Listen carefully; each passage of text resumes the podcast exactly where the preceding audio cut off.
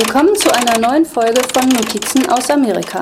Heute sprechen wir über Gangs und Schießereien, über Vollzeit-Outlaws und versehentlich gesetzbrechende Touristen, über Krimis und Kapuzen, über Mord und Totschlag. Kurzum, es geht diesmal um Verbrecher. Aber erstmal um das heutige Podcast-Personal. Ich bin Petrina Engelke und ich schreibe über das Land, in dem ich lebe, die Vereinigten Staaten von Amerika. Und das mache ich in den letzten Monaten mit gemischten Gefühlen, seit mein Thema das Land ist, dessen Regierung eine fragwürdige, rechtsextreme, eigennützige Politik betreibt, dessen Präsident trotz Reaktionen Boshaftigkeiten und Prahlereien twittert und dessen Beobachter immer lauter fragen, kann man eigentlich noch in die USA reisen? Darum geht es in diesem Podcast, den ich zusammen mit Stammgästen, nämlich Kai Blum und Thomas Halaschinski, und wechselnden Ehrengästen mache. Spoiler Alert, eine Antwort kriegt ihr von uns nicht. Aber vielleicht ein paar Anhaltspunkte, mit denen ihr besser entscheiden könnt, ob ihr nach Amerika reisen wollt oder nicht. Das da gerade, das war Thomas Halaschinski. Thomas ist Filmemacher, Fotograf und Autor und lebt schon seit mehr als einem Vierteljahrhundert in den USA. Und Petrina hat gerade ihr verflixtes siebtes Jahr hinter sich. genau. Und wir wohnen beide in New York. Unser Kollege Kai Blum wohnt in Chicago und diesmal wechselt er einfach mal schnell in die Expertenrolle. Nicht als Verbrecher, sondern als Krimi-Autor. Aber erstmal reden wir jetzt über Verbrecher, die es wirklich gibt. Also, was fällt uns da ein? So Leute wie El Capone, dieser berühmte Mafioso. Oder ähm, Bernie Madoff, der mit seinem Investment-Schneeballsystem ganz, ganz viele Leute um ganz schön viel Geld betrogen hat. Ja, aber erst nachdem sie erst ganz, ganz viel Geld mit dem verdient haben. Da fängt, der, fängt das Problem ja schon direkt an. Verbrecher und Verbrechensopfer sind gar nicht immer so ganz eindeutig zu definieren. In den USA gibt es zum Beispiel dafür Begriffe wie Victim Shaming. Und das bedeutet so viel wie, da schiebt man die Schande oder den Grund zum Schämen den Opfern in die Schuhe. Und dass auch Verbrecher nicht gleich Verbrecher ist, sieht man zum Beispiel jetzt zuletzt an Stephen Paddock. Ja, das war der Mann, der in Las Vegas 58 Menschen erschossen hat und ich glaube 500 oder sowas verletzt. Ja, ich glaube sogar noch mehr als 500, ja. Und es ist auch immer noch unklar, warum er das überhaupt gemacht hat. Ein Teil von diesem ganzen Grusel an der Geschichte liegt also ausgerechnet darin, dass er ein gut situierter Immobilieninvestor im Ruhestand war. Ja, stell dir mal vor, wie, der, wie die Leute hier reagiert hätten, wäre der Mann irgendwie Muslime gewesen oder hätte die falsche Hautfarbe gehabt. Also das möchte ich mir lieber gar nicht vorstellen. Mir fällt allerdings noch was Gruseligeres ein. Nach der Tat ist überhaupt keiner auf die Idee gekommen, Rentner schief anzusehen. Oder irgendeinem so Immobilientypen mal so einen Kackhaufen auf die Ränder zu legen. Da, da würde ich jetzt sagen, das wäre ja total Quatsch. Warum sollte man jetzt, weil einer sowas gemacht hat, allen anderen Rentnern Böses unterstellen oder so? Ja. Aber wie du eben schon gesagt hast, wenn Stephen Paddock ein Schwarzer gewesen wäre oder ein IS-Sympathisant, dann hätten völlig harmlose Schwarze und Muslime höchstwahrscheinlich was zu hören gekriegt. Oder Schlimmeres. Und das ist ein Punkt im Zusammenhang mit Verbrechern, der nicht nur in den USA ein Riesenproblem ist. In Deutschland gibt es sogar ein Wort dafür. Sippenhaft. Naja, wo wir schon mal bei Begriffen sind, das Wort Verbrecher ist wirklich nicht neutral und die Juristen kennen diesen Begriff eigentlich auch gar nicht. Die kennen nur Täter und Opfer. Im allgemeinen Sprachgebrauch kommt der Verbrecher wohl ja, vom Gesetzesbrecher, aber vielleicht nicht nur vom Gesetzesbrecher, sondern überhaupt vom Regelbrecher. Und da sieht man, dass die Bandbreite schon sehr, sehr groß ist und dass der Begriff Verbrecher auch sehr stark ein politischer Begriff ist.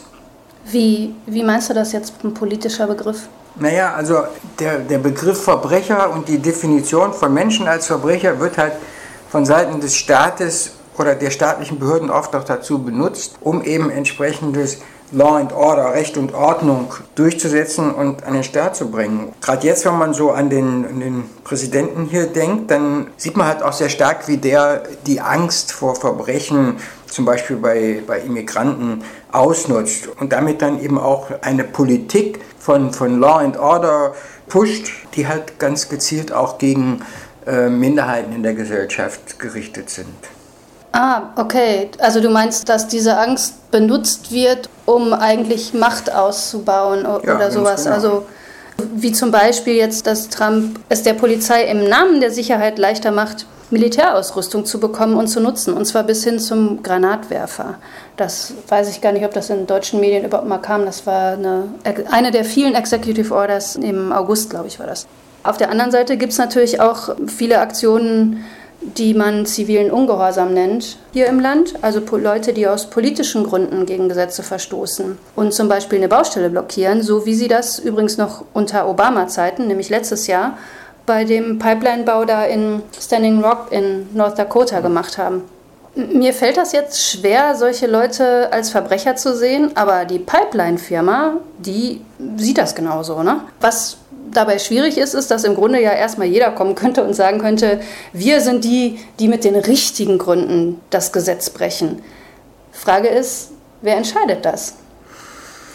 Tja, leider ist es halt in unseren Gesellschaften oft immer noch so, es gilt immer das Recht des Stärkeren. Ne? Und die entscheiden dann auch, ob das gebrochen worden ist, das Recht oder nicht. Aber in Wirklichkeit muss es natürlich so sein, dass in einer Demokratie eigentlich die Bürger selber entscheiden, was das Gesetz ist, was das Recht ist. Ne? Und das können sie natürlich auch zum Teil über ihre Stimme bei Wahlen tun. Ich finde diesen, diesen Punkt ganz interessant, dass du sagst, eigentlich in der Demokratie tut das der Bürger. Das tut er ja auch, weil Gesellschaft sich verändert. Also wenn du dir zum Beispiel anguckst, dass Homosexualität sowohl in Deutschland als auch in den USA mal was war, was verboten war, wofür man in den Knast gegangen ist, das hat sich ja auch geändert. Richtig, also ich meine, sag mal, wir müssen halt dafür sorgen, durch unser politisches Engagement, durch das, was wir tun, dass wir ständig ein Rechtsbewusstsein, ein neues Rechtsbewusstsein schaffen und gegen äh, Dinge, die wir als Unrecht empfinden oder als Gesellschaft nicht richtig, wie zum Beispiel die Kriminalisierung der Homosexualität,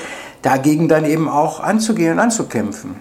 Hier in New York, wo wir beide ja wohnen, da hat sich früher die politische Seite von Verbrechen oder von Rechtsfragen ja zum Beispiel unter dem Bürgermeister Giuliani in den 90er Jahren gezeigt. Damals war ich noch nicht hier, aber ich weiß, dass New York in dem Ruf stand, dass man da überhaupt gar keine 10 Meter oder so weit käme, ohne dass einem einer mit vorgehaltener Waffe das Portemonnaie klauen würde. Ist mir übrigens nie passiert.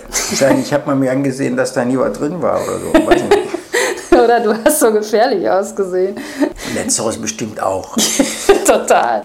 Klischee ist Klischee, aber mal davon abgesehen hat der Giuliani da tatsächlich auch Probleme gesehen und der war ein Fan der sogenannten Broken Windows Theorie, die besagt, dass kleinere Verbrechen sozusagen das Tor zur Verbrecherkarriere darstellen. Das führte dann dazu, dass alle möglichen Kleinigkeiten verboten wurden. Also die waren zum größten Teil vorher auch schon verboten, wurden aber verfolgt und zwar bis ins Kleinste. Da hat der Giuliani dann einen neuen Polizeichef angeheuert, der heißt Bill Breton und der ließ dann seine Polizei ganz aggressiv gegen Leute vorgehen, die zum Beispiel Graffiti sprühen oder schwarz fahren oder in die Ecke pinkeln. Alles Verbrecher. Naja, ich will jetzt nicht über die Polizeitaktik an sich reden, aber das ist natürlich auch ein bisschen so eine präventive Maßnahme nach dem Spruch, die Kleinen hängt man und die Großen lässt man laufen. Man hat also ganz schnell versucht, diese Leute, die außerhalb der gesellschaftlichen Norm sich so befinden oder auch arm waren und, und nicht integriert waren, die halt zu, zu kriminalisieren und dafür zu sorgen, dass die erst gar nicht irgendwie sich bemerkbar machen.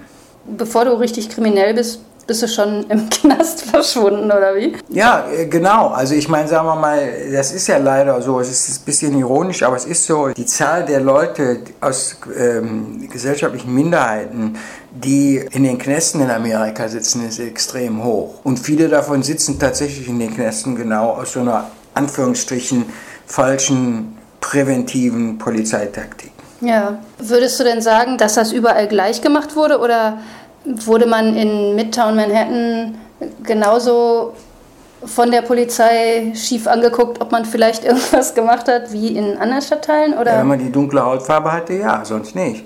Man sieht es sogar heute noch, wenn man irgendwo in einen Laden geht und äh, an der Tür wird kontrolliert, ob man die Sachen auch bezahlt hat, die man in der Tasche hat, sind es im Zweifelsfalle Leute der dunklen Hautfarbe, die kontrolliert werden und nicht ich. Äh, Stichwort Generalverdacht. Ich kenne das auch. Und zwar aus Deutschland, weil ich Dreadlocks habe. Und damit schien ich zumindest eine Zeit lang für die dortige Polizei als Verdächtige für alle möglichen Drogendelikte prädestiniert zu sein. Bis hin dazu, dass die irgendwann mal mit quietschenden Reifen vor mir auf den Bürgersteig gefahren oh sind. Ja, ich habe mich äh, auch sehr erschreckt und die wollten dann gerne meine Personalien aufnehmen und ähm, ich habe sie gefragt, warum und sie haben gesagt BTMG, das heißt Betäubungsmittelgesetz. Das äh, war vollkommen albern, aber das hörte dann mit meinem Umzug schlagartig auf. Hier steht ein anderes Aussehen unter Generalverdacht. Es gibt dazu auch eine umstrittene Polizeimethode namens Stop and Frisk, mit der diese Leute als vermeintliche Verbrecher, ja, kann man fast schon sagen, drangsaliert werden. Und dazu gibt es sogar Zahlen. Und das bedeutet wohl, es ist jetzt Zeit für einen Infoblock. Stop and Frisk. Stop and Frisk heißt es im Polizeijargon, wenn ein Cop jemanden anhält, ihn befragt und auf eine Waffe abtastet. Die rechtliche Grundlage dafür ist ein begründeter Verdacht, dass diese Person eine akute Gefahr für andere darstellt, ein Verbrechen begangen hat oder gerade eins vorbereitet. Doch die NYPD, das ist die New Yorker Polizei, hat jahrelang aus anderen Gründen gefilzt. Racial Profiling. Das definiert bei euch da drüben die Europäische Kommission gegen Rassismus und Intoleranz als eine ohne objektive und vernünftige Begründung erfolgende polizeiliche Berücksichtigung von Merkmalen wie Rasse, Hautfarbe, Sprache, Religion, Staatsangehörigkeit oder nationale oder ethnische Herkunft im Rahmen von Kontrollen, Überwachungen oder Ermittlungen. Aber wie will man jetzt eindeutig feststellen, ob das beim New Yorker Stop and Frisk tatsächlich dahinter steckt? Na, mit langwieriger Arbeit. Und das ging so. 1999 töteten Polizisten den unbewaffneten Amadou Diallo mit 41 Schüssen. Daraufhin erreichte das Center for Constitutional Rights mit einer Klage unter anderem, dass die NYPD überhaupt erstmal nachhält, wen sie per Stop and Frisk anhält und warum. Der Zugang zu diesen Daten wiederum ermöglichte Bürgerrechtsorganisationen weitere juristische Schritte und brachte mit der Zeit auch statistische Beweise dafür, dass diese Taktik nicht sonderlich viel zur Verbrechensbekämpfung beiträgt. In weniger als 0,2 Prozent der Stops wurde eine Waffe gefunden. Und fast neun von zehn der Verdächtigen erwiesen sich als völlig unschuldig. Und jetzt kommt der Hammer. Es wurden überproportional viele Schwarze und Latinos von der Polizei angehalten. Das könnt ihr in der NYPD-Datenbank nachschauen, die im Internet öffentlich zugänglich ist. Zwischen 2004 und 2012 erlebten in New York 2,3 Millionen Schwarze Stop and Frisk und ratet mal, wie viele Weiße. 435.000.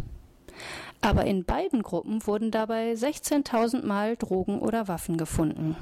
Das bedeutet, die New Yorker Polizei hielt in dieser Zeit 143 Mal einen Schwarzen an, bis einer tatsächlich etwas Illegales bei sich führte. Bei Weißen dagegen hatten sie schon nach 27 Stop and Frisks einen Treffer. Diese Praxis ist nicht nur illegal, sie hat auch zu einem Riss in der New Yorker Gesellschaft geführt.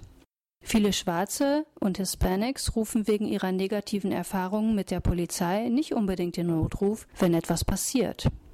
In Deutschland ist die Diskussion um diskriminierende Personenkontrollen vor allem durch einen Gerichtsfall aus dem Jahr 2012 aufgekommen, in dem die Klage eines schwarzen Deutschen abgewiesen wurde. Ein Berufungsgericht gab ihm Recht. Da heißt es dann, es gehe davon aus, dass die Hautfarbe des Klägers für die Ansprache und das Verlangen, einen Ausweis vorzulegen, das alleinige oder zumindest das ausschlaggebende Kriterium war ein Verstoß gegen das Diskriminierungsgesetz. Einem Artikel aus der Zeitschrift Polizei und Wissenschaft zufolge wird das Thema in Deutschland allerdings kaum wissenschaftlich beleuchtet. Ja, das ist alles nicht so einfach. Ich glaube, in Rechtsfragen ist das deshalb nicht so einfach, weil Unrechtsbewusstsein und Gesetzestexte sich längst nicht immer decken. Und dann ist da ja auch noch die Fantasie. Fragen dich manchmal auch Leute, wenn, wenn die jetzt zum ersten Mal nach New York kommen, ob sie in, in, in die U-Bahn steigen können, ob das sicher ist oder ob es bei dir in deinem Viertel, bei dir rumherum irgendwelche Gangs gibt? Ja, die Frage wird standardmäßig gestellt. Ist das eine sichere Nachbarschaft oder nicht? Dabei ist New York mittlerweile, ich glaube, in der Kriminalstatistik weit, weit hinten. Ist eine der mittlerweile sichersten Städte in den USA. Und mit dem im Hintergrund, ich persönlich habe mehr Angst in der U-Bahn in Berlin als in New York. ich auch.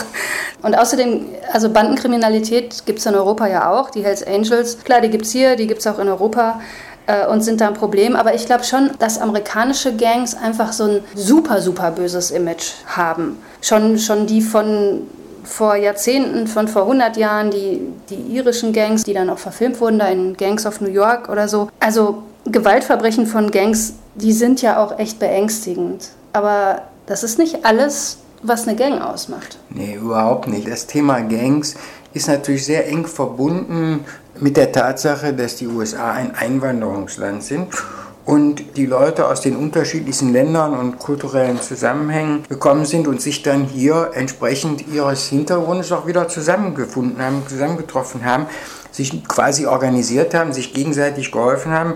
Und am Anfang war das vielleicht alles erstmal wirklich so im Sinne einer Bürgerorganisation äh, positiv. Und dann hat sich halt herausgestellt, dass viele Leute eben nicht so schnell sich wirtschaftlich auch in dieser neuen, in diese Gesellschaft neu integrieren konnten. Und dann hat sich eine Parallelökonomie entwickelt, wo man untereinander gehandelt hat. Erst mit in Anführungsstrichen legalen Dingen und dann stückchenweise auch mit Dingen, die zumindest vom Gesetz her als illegal gesehen werden. Beispiel äh, in der Bronx damals und heute noch, glaube ich, die verkaufen dann irgendwie in dem, im Delhi irgendwie die Zigaretten einzeln, machen also die, diese Steuerbanderole ab, äh, verkaufen dir die Zigarette für 20 Cent oder 30 oder 50 und damit fängt das an, sich zu kriminalisieren. Und das geht dann einen Schritt weiter immer weiter, äh, bis sie dann halt auch mit illegalen Dingen wie Drogen und Waffen und so weiter handeln. Und das ist eine Dynamik, die wirklich sehr, sehr stark gebunden ist an diese Einwanderungskultur. Also wenn, wenn sich so eine Gang formiert, ist das nicht unbedingt, dass Leute sich jetzt sagen, wir sind jetzt eine Gang und, und unser Ziel nee. ist, dass irgendwelche Leute umzubringen. Und, und, dann, und dann, was auch dabei ganz wichtig ist, also äh, dass ein Tourist oder ein Besucher der Stadt Opfer von Gangkriminalität wird, das ist eine Ausnahme. Da kannst du vorher hier eher mal das Lotto gewinnen oder so. Weil die meisten Opfer in diesem, in diesem Zusammenhang sind andere Gangs, die sich gegeneinander um irgendwelche Territorien bekämpfen und so und eben nicht der Normalmensch da äh, auf der Straße. Ich möchte das auch nicht verharmlosen, so von wegen, ach, die, die handeln mit so ein paar Zigaretten und äh, tun nichts. Es gibt schon sehr häufig, wenn nicht überall, durchaus ein kriminelles e-, Element bei Gangs. Das, das fällt vor allem deswegen auf, weil es einige gibt, deren Methoden so eine Strahlkraft haben, dass halt auch Medien davon total fasziniert sind. Also MS-13 zum Beispiel haben so ein Ding, dass die schon mal auch mit einer Machete auf irgendwelche rivalisierenden Gangs losgehen und das, das ist ein gefundenes Fressen für reißerische Geschichten. Aber äh, ja, die stehen halt jetzt nicht hinter einer Häuserecke und lauern irgendwelchen Touristen. Damit auf habe ich zumindest noch nicht gehört.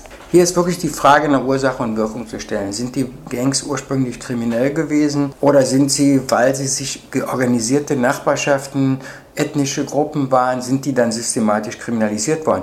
Das ist eine echte Frage, da beschäftigen sich einige Leute sehr wissenschaftlich damit und auch mit Recht.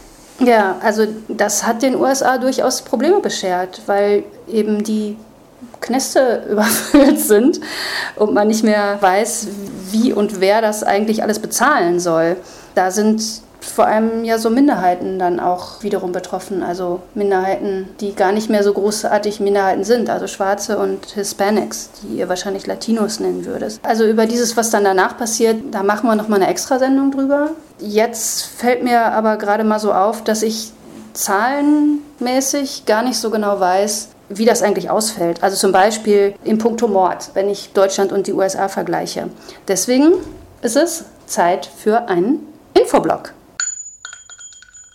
Kriminalität in den USA und in Deutschland. Wenn ihr Zahlen über Kriminalität in den USA anschauen wollt, empfehle ich euch zwei wichtige Quellen die FBI-Statistik, die führt alle polizeilich erfassten Verbrechen auf und die vom Bureau of Justice. Dafür werden Amerikaner ab 12 befragt, ob sie in den letzten sechs Monaten Opfer eines Verbrechens wurden. Es erfasst also auch die Verbrechen, die nicht bei der Polizei gemeldet wurden. Statistiken über Verbrechen erweisen sich als besonders knifflig.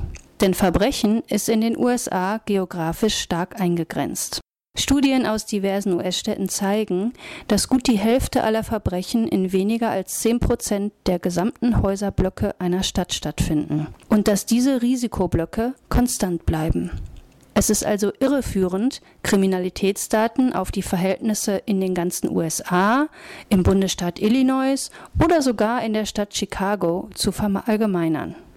Das im Hinterkopf behaltend lässt sich sagen, 2016 und 2015 haben Gewaltverbrechen laut der FBI-Statistik zugenommen. Nicht generell, sondern durch eine Zunahme in bestimmten Vierteln einiger Städte wie Chicago und Baltimore.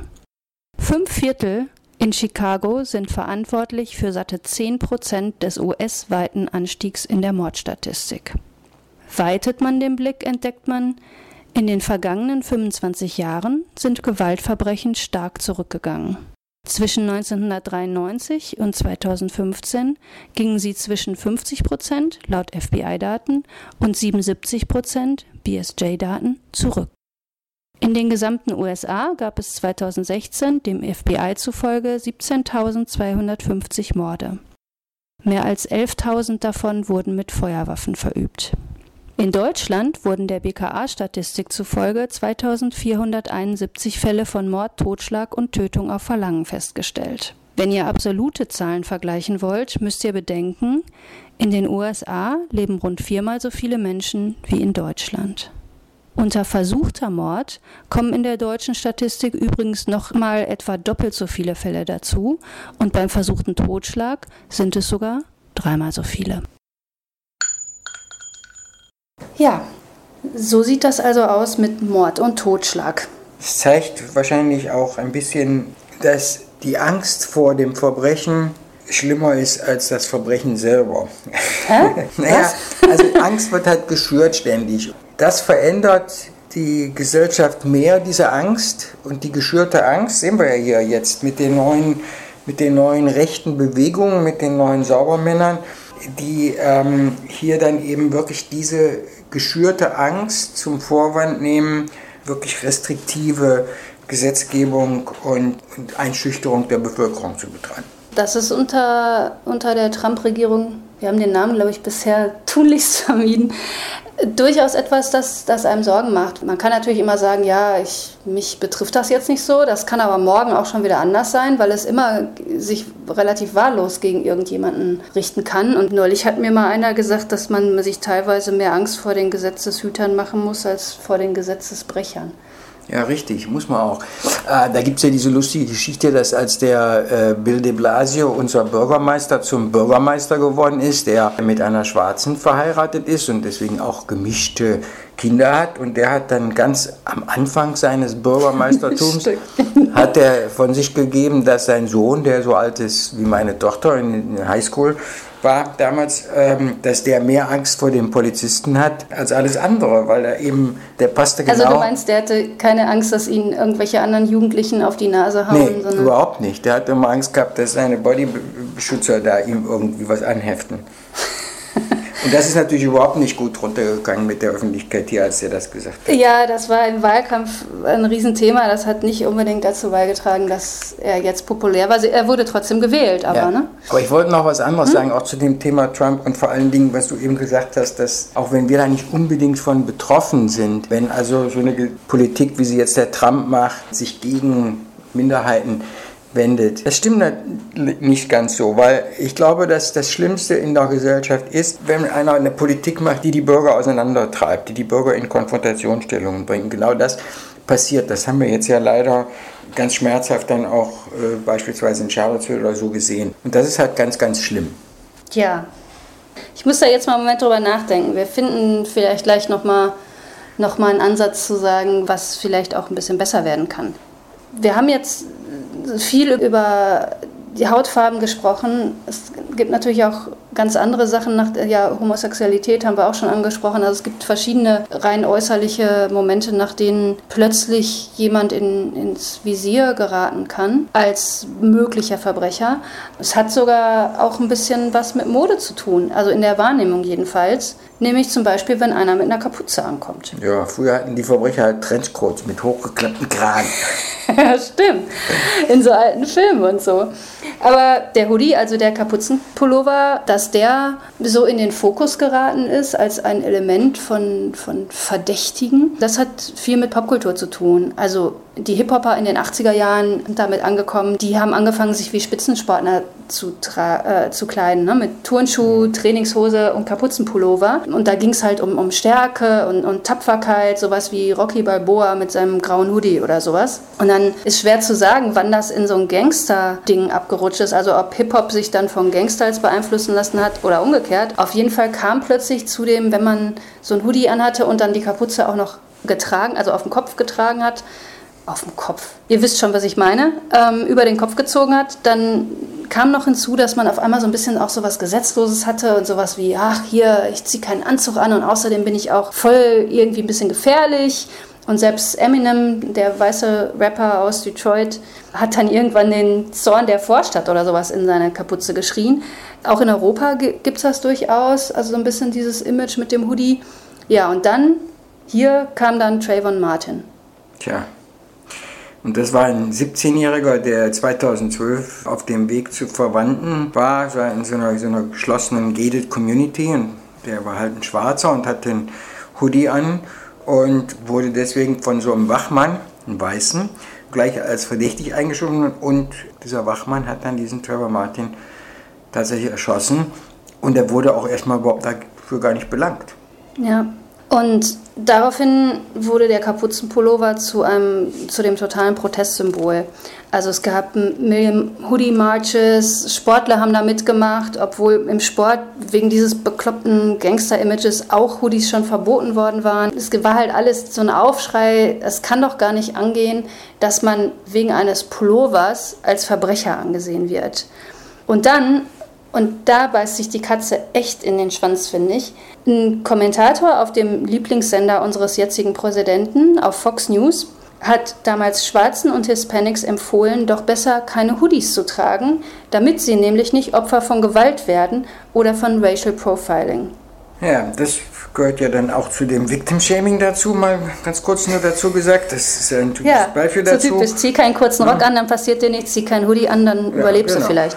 Aber ich meine, auf der anderen Seite zeigt diese Hoodie-Geschichte natürlich auch, dass aus sowas dann eben auch so eine Art ähm, politischer Protest entstehen kann. Das ist einfach oftmals das Einzige, was Leuten, die so unterdrückt werden, bleibt, um, um sich eine Stimme zu verschaffen. Und die ist nicht so unbedingt 100% kontrollierbar, obwohl wenn man jetzt zum Beispiel sieht, was äh, der Präsident Trump mit den Sportlern macht, die sich da während der Nationalhymne hinknien, der versucht, die da zu kontrollieren, ist extrem da, aber es klappt halt nicht immer unbedingt.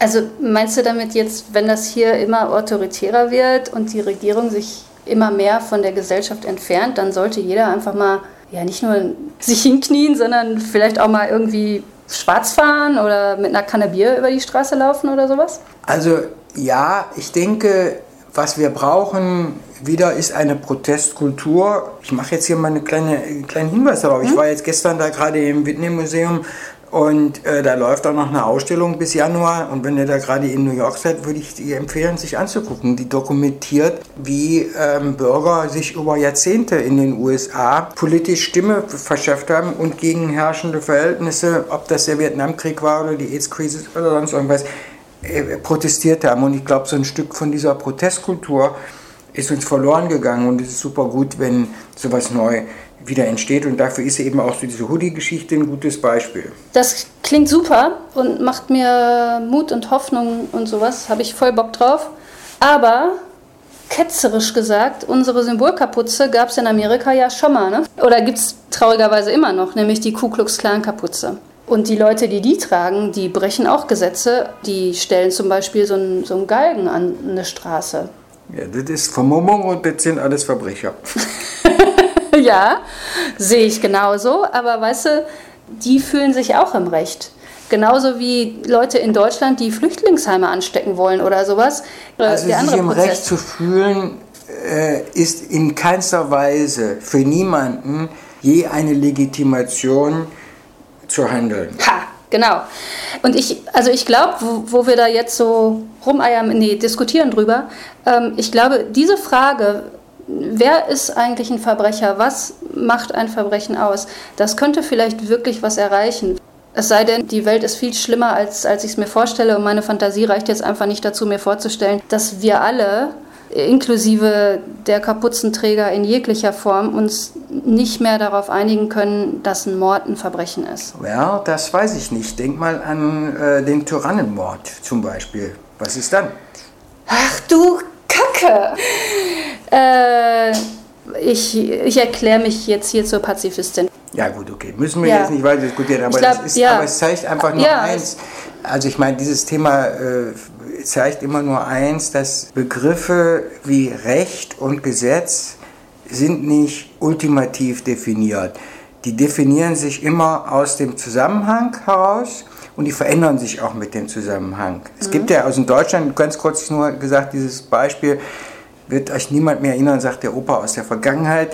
Wenn man an den, an den ehemaligen äh, äh, baden-württembergischen Ministerpräsident Filbiger denkt, der ein Richter im Dritten Reich war und der hinsichtlich seiner Schuldigkeit so argumentiert hat und gesagt hat, was damals rechtens war, kann heute nicht Unrecht sein. Und genau das Umgekehrte ist der Fall. Natürlich kann etwas in einem Zusammenhang Unrecht sein und in einem anderen Zusammenhang Recht sein.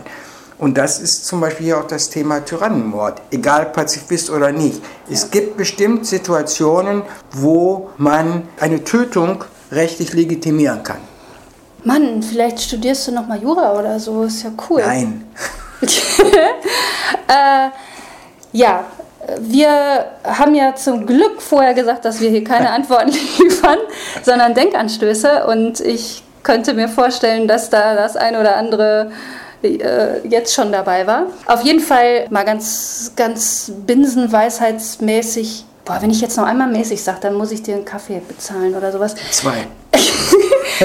Binsenweisheit. Mäßig? Sage ich jetzt einfach mal, Verbrecher sind auf jeden Fall ein spannendes Thema. Und deshalb gibt es ja auch in den USA, genauso wie in Deutschland, ganz viele erfolgreiche Krimis. Und damit bringe ich uns jetzt mal auf ein anderes Thema wo ich mich jetzt mal mit jemand anderem drüber streite, nämlich mit Kai Blum. Den quetsche ich da jetzt aus. Der stammt auch aus Deutschland, hat aber inzwischen die amerikanische Staatsbürgerschaft. Und vor einigen Jahren hat er damit begonnen, Auswandererkrimis zu schreiben. Wenn ihr seinen Namen Kai Blum googelt, dann findet ihr Titel wie Mit Mühe und Not sicherlich ganz schnell. Und jetzt spreche ich mal mit dem Kai über Krimis und Verbrecher aus seiner Sicht. Ja, Kai, du, du schreibst ja praktischerweise Krimis. Und mir ist aufgefallen, als ich hier so über Krimis nachgedacht habe, das Thema jetzt ist ja Verbrecher. Ja. Äh, dass mir zuerst nicht die Verbrecher einfallen, sondern so berühmte Detektive. Also, keine Ahnung, Sherlock Holmes oder Kojak oder ja, oder auch so Amerikaner, so Thomas Magnum. Ja, ja. Oder sogar neuere hier, der, der CSI-Typ, wie heißt der nochmal? Äh, Gil, Gil Grossum. Und Verbrecher sind mir erstmal nicht eingefallen. Fallen dir welche ein? Berühmte? Ja, die, wahrscheinlich die Mafia, ähm, oh, bekannten ja. Mafiosi, El Capone und. Äh, ja, aber das ist ja so ein echter. Aber warte mal, stimmt, ähm, Tony Soprano, der Ja, so Tony einer. Soprano, genau. der wäre so einer. Oder äh, Walter White von, von Breaking Bad. Ja, genau. Also man kann das entweder aufziehen an dem, an dem äh, Detektiv oder dem Ermittler oder an dem Verbrecher, denke ich mal. Ja. Und ähm, in deinen eigenen Krimis, wie bist du da speziell für die Verbrecher auf die Idee für die Figuren gekommen? Das war mehr Zufall. Es ging mehr um die Handlung und weniger, muss ich sagen, um die Verbrechertypen und ursprünglich auch weniger um die Ermittlertypen. Das hat sich dann einfach so entwickelt vom, vom ersten Buch zum zweiten und dritten, wo der äh, ehemalige Sheriff Jack Hunhoff dann mehr und mehr in diese Rolle des Ermittlers geschlüpft ist, ohne das zu wollen, wie das ja so oft ist in Krimis. Aber ich denke, hauptsächlich hat sich das eher aus der Handlung ergeben. Und der dritte Band, da geht es ja um einen historischen Fall, so, da habe ich mich sehr eng an dem richtigen Fall orientiert und der Täter war eigentlich auch sehr lange unbekannt, eigentlich bis zu den 80er oder 90er Jahren, also mehr als 100 Jahre. So, da musste ich dann die Fantasie spielen lassen, sondern es ging mehr um die äh, Polizeiarbeit und was eigentlich dahinter steckte, dass man äh, eigentlich nicht so sehr daran interessiert war, den Fall aufzuklären, sondern äh, einfach die Arbeiterbewegung in Chicago im, im Keime zu ersticken. Ja. Ja, das ist eh so ein interessanter Punkt bei den Verbrecherfiguren, glaube ich, dass da, dass da oft äh, dann so hintersteckt, äh, dass du vielleicht sogar verstehst, warum sie das gemacht haben. Ja, und ich glaube, da habe ich ein bisschen Probleme, äh, mich in, in diese Psyche der Verbrecher hineinzudenken. Ich denke, Verzweiflungstaten äh, kann ich verstehen oder wenn Leute misshandelt werden und, äh, und aus Notwehr äh, Taten begehen, aber Taten aus Gier, aus Machtgier oder Geldgier, das ist doch sehr schwer, sich da hineinzuversetzen. Ja, ja, das stimmt. Siehst du generell Unterschiede zwischen amerikanischen Krimis und deutschen Krimis? Ja, das besonders beim Genre gibt es einen großen Unterschied, denke ich, dass in Deutschland die Regionalkrimis doch sehr, sehr beliebt sind. Und, und die gibt es eigentlich in den USA überhaupt nicht. Also der Regionalkrimi ist im Bewusstsein der Amerikaner nicht vorhanden. Natürlich haben alle Krimis auch einen Ort der Handlung und es gibt bestimmte Reihen, die zum Beispiel in Chicago spielen, aber dass das nun als Chicago-Krimi angepriesen wird oder als New York-Krimi, das ist mir noch nie aufgefallen. Also da denke ich, ist wirklich der größte, der größte Unterschied. Mir fällt schon so eine historische Krimiserie ein. Da spielt dann, also in New York, die Stadt, die Serie, die Gaslight Series von Victoria Thompson, die ich sehr gerne lese. Da lernt man halt viel über so ein bisschen wie bei dir, also wie es halt früher mhm. war und, und, eine ganz andere Welt und da spielt die Stadt schon eine Rolle. Die heißen auch immer nach Orten in der Stadt. Bei, gut, bei dir heißen sie nicht so, aber. Aber in Deutschland frage ich mich immer, ob dann, was weiß ich, wenn es zum Beispiel der Krimi in Wismar spielt, in einer kleinen Stadt, dass es da wirklich so viele Morde gibt und wenn man, wenn man mal die Morde zusammenzählt, die in so einer Reihe passieren, dann müsste das die Hauptstadt der Morde in, in Deutschland sein. das stimmt. Das ist gefährlich in Deutschland. Ja, ja, und ich meine, im Schwarzwald oder im Taunus oder wo immer diese Krimi reinspielen, wird da wirklich so viel gemordet. Das kann man sich äh, dann irgendwie nicht vorstellen. Aber wahrscheinlich ja, ist das dann weiß. für die Leser auch nicht so wichtig. Wer weiß, vielleicht sind wir da einer, einer, einer, einem Skandal auf der Spur. Gefälschte Kriminalstatistiken ja. oder so. Ähm, ja, man erwartet zumindest nicht von so so Gegenden. Wobei ich mir gut vorstellen kann, dass es hier auf dem Land auch ordentlich Mord und Totschlag schon mal gibt. Ja, denke ich schon. Besonders ähm, im Zusammenhang mit Drogenkriminalität. Ich denke, Breaking Bad ja. ähm, ging ein bisschen in diese Richtung. Ja. Äh, was mir hier auch noch eingefallen ist, wo ich ehrlich gesagt gar nicht weiß, ob es das in Deutschland auch so gibt, sind diese True Crime Geschichten. Ja, das ist auch äh, sehr beliebt hier, das True Crime oder äh, Creative Nonfiction, dass diese Bücher wirklich sehr akkurat äh, historische Fälle oder richtige Kriminalfälle aufbereiten, aber in Romanform. Das ist dann nicht wie ein historisches Sachbuch geschrieben, sondern wie ein Roman. Man sagt immer so, Life is stranger than fiction. Das sagen sich die Autoren dann wohl auch. Da müssen sie sich nicht irgendwas ausdenken, sondern wirklich einen interessanten Kriminalfall nehmen und da das richtig verpacken und einen Romanform schreiben und das ist dann auch interessant für Leute. Und ich denke, das gibt es in Deutschland ein wenig, aber es ist nicht so beliebt wie hier. Also ich denke, der Unterschied ist wirklich hier dieses äh, True Crime, diese Bücher sind sehr beliebt und in Deutschland sind es dann Regionalkrimis und da gibt es noch nicht so viel Austausch. Ja, also es sind ja nicht nur Bücher. Es, äh, es gibt ja auch ähm, Serial, der, ich glaube, der erfolgreichste Podcast ever. Aha. Also nach uns. Falls das jetzt irgendwie jemand nicht kennt, das ist quasi sowas wie investigativer Journalismus. Also die haben einen alten Fall in der ersten ähm, Staffel aufgerollt, einen alten Mordfall, der Ende der 90er passiert ist. Mhm. Und drei Wochen nachdem die Staffel zu Ende war, hat dieser Mensch, der da angeklagt war, tatsächlich die Chance auf ein neues Verfahren bekommen.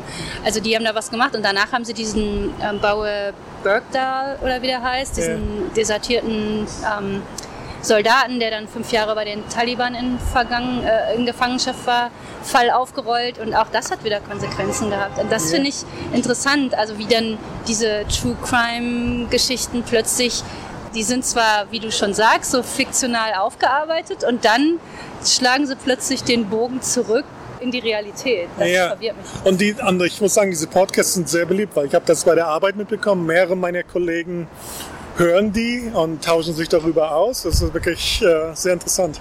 Ich weiß nur nicht, ob die in Deutschland auch so bekannt sind, aber auf iTunes waren die in 0, nichts auf Platz 1 und sind dann nicht mehr weggegangen. Mhm. Und, ähm, und, im Fernsehen äh, startet jetzt gerade so eine neue ähm, Serie, äh, angelehnt an den Fall von Pablo Escobar, diesen Drogentypen. Ja. Also ja, schon viel True to True Crime. Äh, sowas wie, wie Tatort oder oder Polizeiruf 110? Siehst du sowas in der Richtung hier? Auch nicht. Ähm, so, Vielleicht Law and Order, oder? Das Law and Order, denke ich, kommt, kommt am dichtesten daran. Aber, oder CSI? Ähm, ja, aber im Prinzip sind es Fernsehserien, sehr beliebte Fernsehserien, aber mit individuellen Fällen. Mhm. Ähm, so wie früher Derek, falls sich da noch jemand dran erinnert. Aber ich denke, sowas, was so Kult ist wie Tatort, wo dann auch äh, die Zeitung äh, oder die, zumindest die Online-Medien dann darüber schreiben, jedes Wochenende. So bei Zeit Online kriege ich das mit. Jeder Tatort wird da besprochen. Und dass auch, dass so viele Leute, so ein großer Prozentsatz der Bevölkerung das dann schaut am Sonntagabend.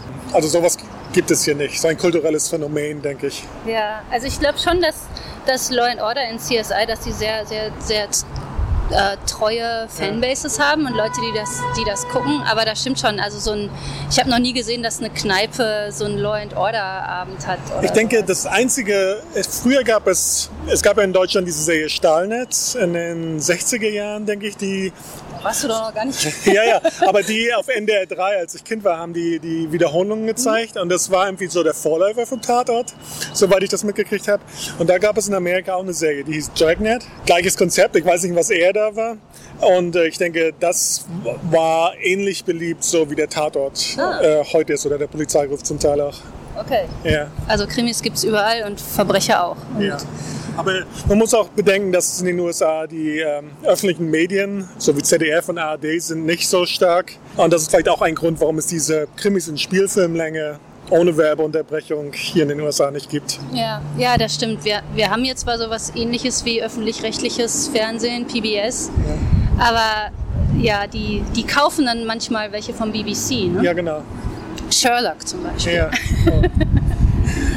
okay, ja, dann äh, danke ich dir schön. Wir, wir, ach so, wir haben gar nicht dazu gesagt. Ich bin nach Chicago gereist und Kai und ich, wir, wir stehen hier erstmals, haben uns erstmals gesehen. Und es ist wirklich eine Stadt, wo es wirklich viel Kriminalität gibt. Ja, das stimmt. Viele berühmte Verbrecher wie ja. Al Capone. Genau. Fällt dir noch einer ein? Äh, wahrscheinlich alle Politiker. Oh. Okay, ja, das äh, können wir ja vielleicht als Überleitung ja. nehmen. Und ja, Kai, äh, Dankeschön und ja, ich hoffe, bitte. bis bald. Ja, bis bald. Mensch, das war echt cool, den Kai mal persönlich zu treffen. Da waren wir auch, auch selber mal so richtig als Touristen unterwegs. Und ähm, Kai, wenn du das hörst, diese Architekturbootstour in Chicago, die war echt grandios. Und apropos Touristen, Thomas, hier in den USA, ne?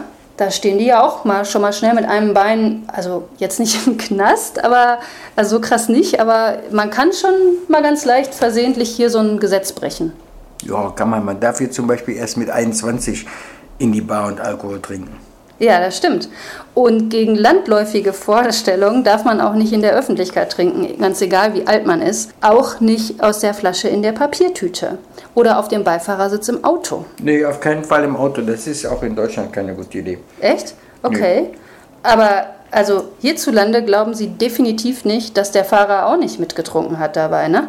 Also Falls ihr Wein oder Bier oder irgend sowas im Auto in den USA herumkutschieren wollt, ab in den Kofferraum damit, dann ist Klappe zu, Affe tot. Oh nein, nicht tot. Aber was können wir noch zu Auto erzählen? Thomas, du fährst ja auch beruflich viel Auto. Was, was ist da anders in den USA, wenn man mal angehalten wird? Naja, also ich meine, der entscheidende Unterschied ist halt der, dass in der Tat in, in den USA in den unterschiedlichen Bundesländern viele Leute einfach mit Waffen rumlaufen dürfen die haben sie natürlich dann auch im Auto und die Polizisten, die dich anhalten, das ist klar, die haben natürlich eine viel größere Angst davor, dass sie jetzt den Falschen angehalten haben und denen erstmal die Knarre unter die Nase hält. Und deswegen äh, sollte man sich tunlich, wenn man angehalten wird, nicht so verhalten, dass man den Eindruck gibt, man greift jetzt nach irgendeiner Waffe. Das heißt, man lässt am besten die Hände am Steuerrad, nimmt sie nicht weg, fummelt nicht am, am Handschuhfach oder unterm Sitz rum. Das macht den vielleicht ein bisschen nervös, den Polizisten vor dem Fenster, und fragt ihn halt, ob man da was, wo man seine, sagt, wo man seine Papiere hat und fragt ihn, ob man die da rausnehmen ja, darf genau. oder so.